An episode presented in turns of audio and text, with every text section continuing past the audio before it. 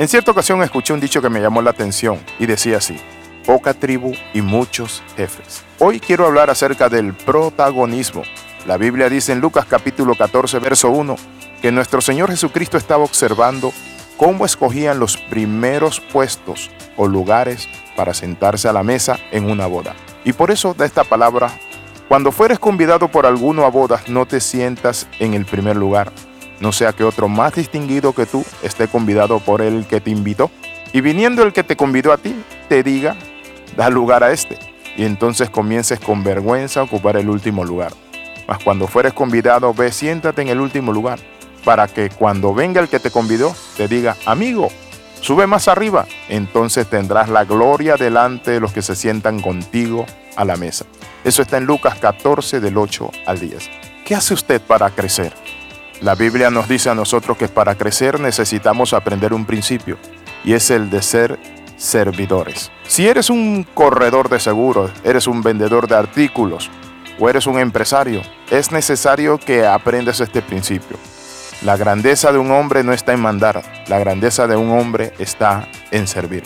Y el Señor Jesucristo quería mostrarnos ese sentido. Yo creo que a todos nos ha pasado de una manera u otra que nos hemos sentado en el lugar incorrecto, a veces por ignorancia, y nos dicen, disculpe, pero la mesa está reservada, disculpe, eh, esta es para la directiva.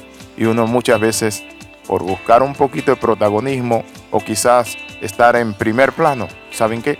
Olvida algo, que el verdadero hombre de Dios es aquel que está en el anonimato y está trabajando, es el que trabaja tras bambalina, es el que trabaja tras la cortina, es aquel que lava los pies de los demás. Entonces la grandeza del servicio es eso. En la actualidad son muchas las iglesias donde la mesa presidencial ha reemplazado la toalla y el hebrillo, símbolo de liderazgo para el pueblo de Dios que nos enseñó nuestro Señor Jesucristo. Debemos aprender a servir. Quiero hoy compartirle las palabras de un hombre que admiro mucho, G. Oswald Sander. Él escribió lo siguiente, la verdadera grandeza y el verdadero liderazgo no se logran reduciendo hombres al servicio de uno, sino generosamente dándose uno mismo al servicio de ellos. Y esto nunca se logra sin un precio. El verdadero líder espiritual se preocupa infinitamente más por el servicio que presta a Dios y a sus seguidores que por los beneficios y placeres que pueda extraer de la vida. Él aspira a darle más a la vida de lo que va a extraer de ella. Es interesante pero la Biblia dice que Jesús observaba cómo tomaban los primeros lugares.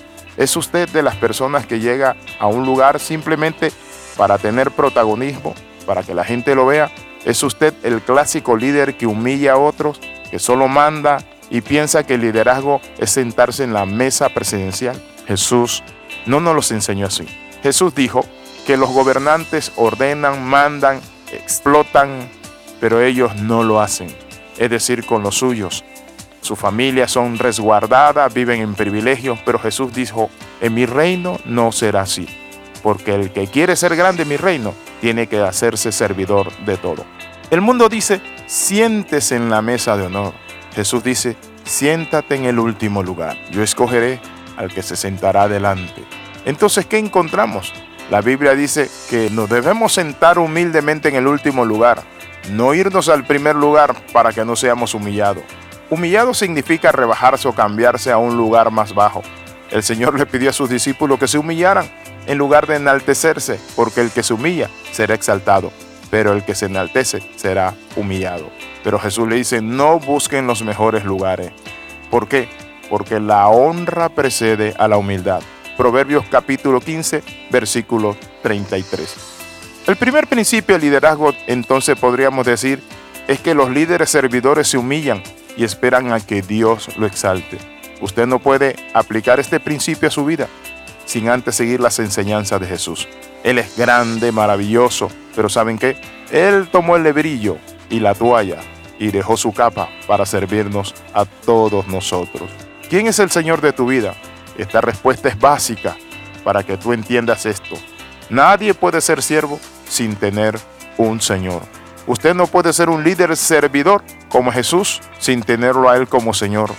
Cristo dijo, ninguno puede servir a dos señores, porque o aborrecerá al uno y amará al otro, o estimará el uno y menospreciará al otro. Mateo 6:24. Entonces podríamos decir que los líderes sin Jesús como maestro solamente serán sirvientes de ellos mismos, no de otros. Oramos. Padre, en el nombre de Jesús, ayúdanos a tener un corazón de siervo para servir a otras personas.